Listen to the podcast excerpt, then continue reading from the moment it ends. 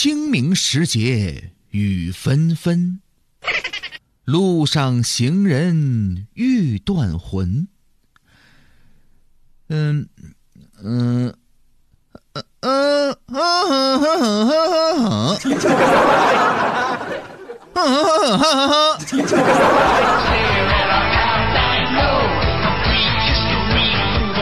这个这个，说到清明节呢，有一段历史悠久的故事，说怎么回事呢？在这跟大家来掰扯掰扯啊。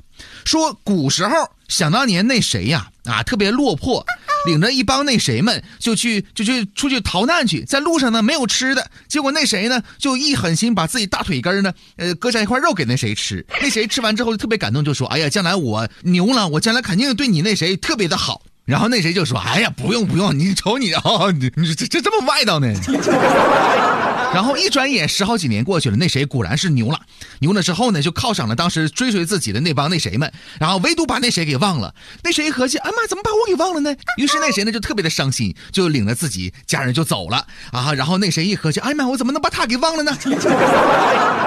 啊，赶紧就追他，然后追找不着啊。然后旁边那谁就说了，你就放火烧，把他给逼出来，他就出来了。结果放完火之后，那谁没出来，那谁就死了。朋友们能听明白不？就总而言之吧，清明节呢是一个感恩的节日啊，就是我们得缅怀先人，然后感恩他们，对吧？你说，你说，你说老祖宗用生命换来的节日，你说有些人怎么天天出去旅游呢？那有朋友可能就说：“那林哥，我没出去旅游，我我在家呢，我这吃吃喝喝啥的。”哎，朋友们，你们发现没有啊？你就仔细想。你现在咱过的这个节，但凡是西方的节，肯定一帮人去开房去；要是咱中国的节，肯定一帮人又吃又喝。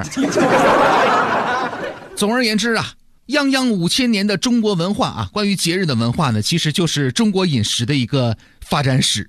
你看，一过节日啊，又吃又喝啥的。那关于吃的方面呢，我们之前节目当中说过很多了。今天我们来说一说这个喝啊。其实呢，很多人都说啊，这个饮酒不好。但是江湖人当中啊，都知道啊，不饮酒呢，有的时候怎么可能行呢？所以呢，掌握一些解酒的方法，把饮酒的危害降至最低，对我们来说呢，无疑是很有价值的。那么解酒的方法都有哪些呢？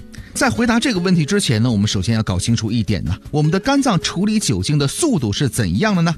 呃，根据研究表明，肝脏分解酒精的速度大概呢是每个小时十毫升酒精。那么一瓶酒当中啊，还有多少酒精呢？比如说啊，我们通过酒水的标签来计算，比如说呢，酒水的总量是二百五十毫升，酒精度数呢为百分之十六，那么酒精的总量呢就是二百五十毫升乘以百分之十六等于四十毫升。也就是说呢，这瓶酒呢含有酒精是四十毫升啊。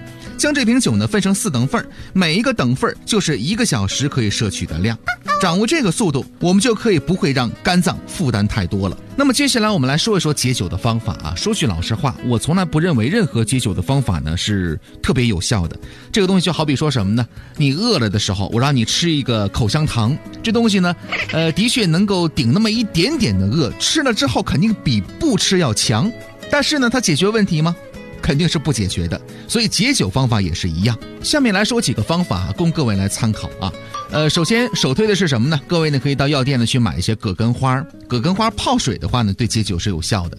呃，在喝酒之前也是可以进行操作的啊。